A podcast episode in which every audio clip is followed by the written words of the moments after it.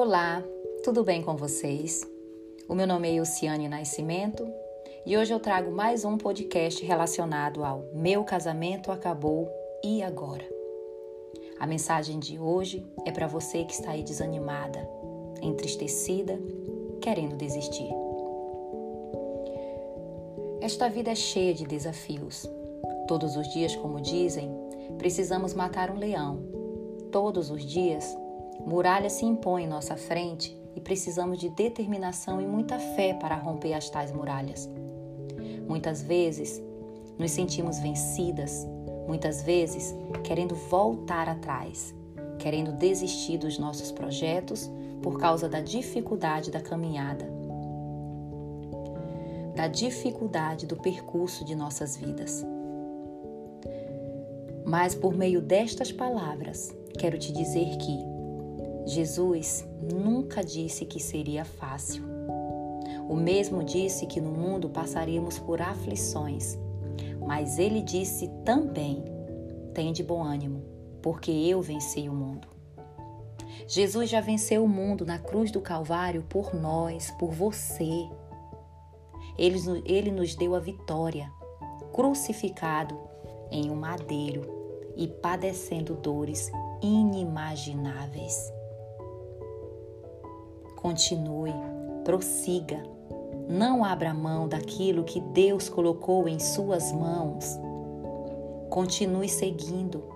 Mantenha-se firme, mesmo sem muita força, quase parando.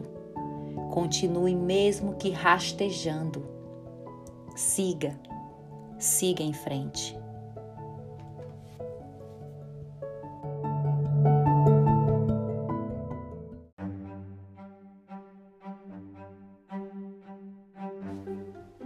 Olá, tudo bem com vocês? O meu nome é Luciane Nascimento e hoje nós vamos com o Café com a Palavra.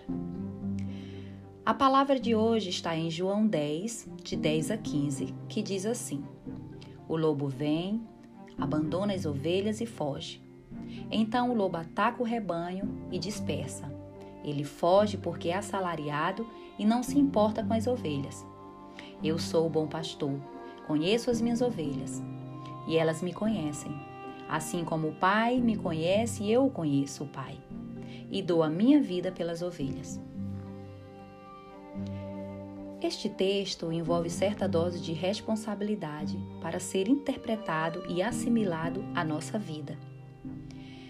E há pessoas abrindo mão da responsabilidade que têm a partir do que, do que o texto diz. Pessoas podem ser passivas em relação ao mal que sofrem, e quando ficam sabendo que o diabo atua no mundo para roubar, matar e destruir, logo dizem: Ah, o diabo veio e destruiu a minha vida. O diabo veio e destruiu a minha família, a minha saúde. Mas Deus disse que vai dar vida em abundância para mim. E eu estou esperando com paciência que Ele faça isso. Não cabe a mim dar essa vida em abundância. Eu não tenho esse poder. Conhece alguém assim?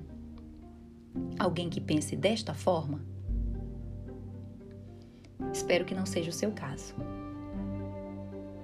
É irresponsabilidade ler esse texto e decidir pela passividade.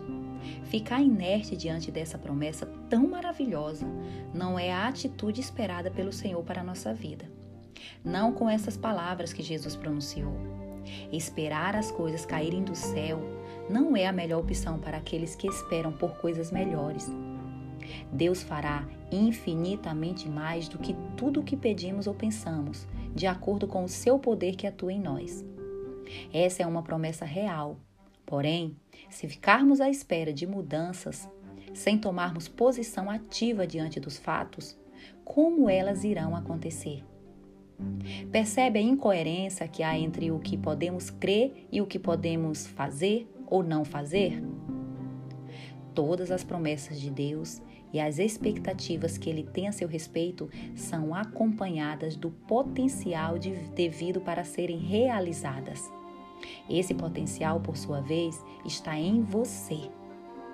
Enquanto pensar que a oportunidade e os recursos que mudarão a sua vida estão na posse de outras pessoas ou nas situações que alguém um dia poderá criar a seu favor, você não será feliz.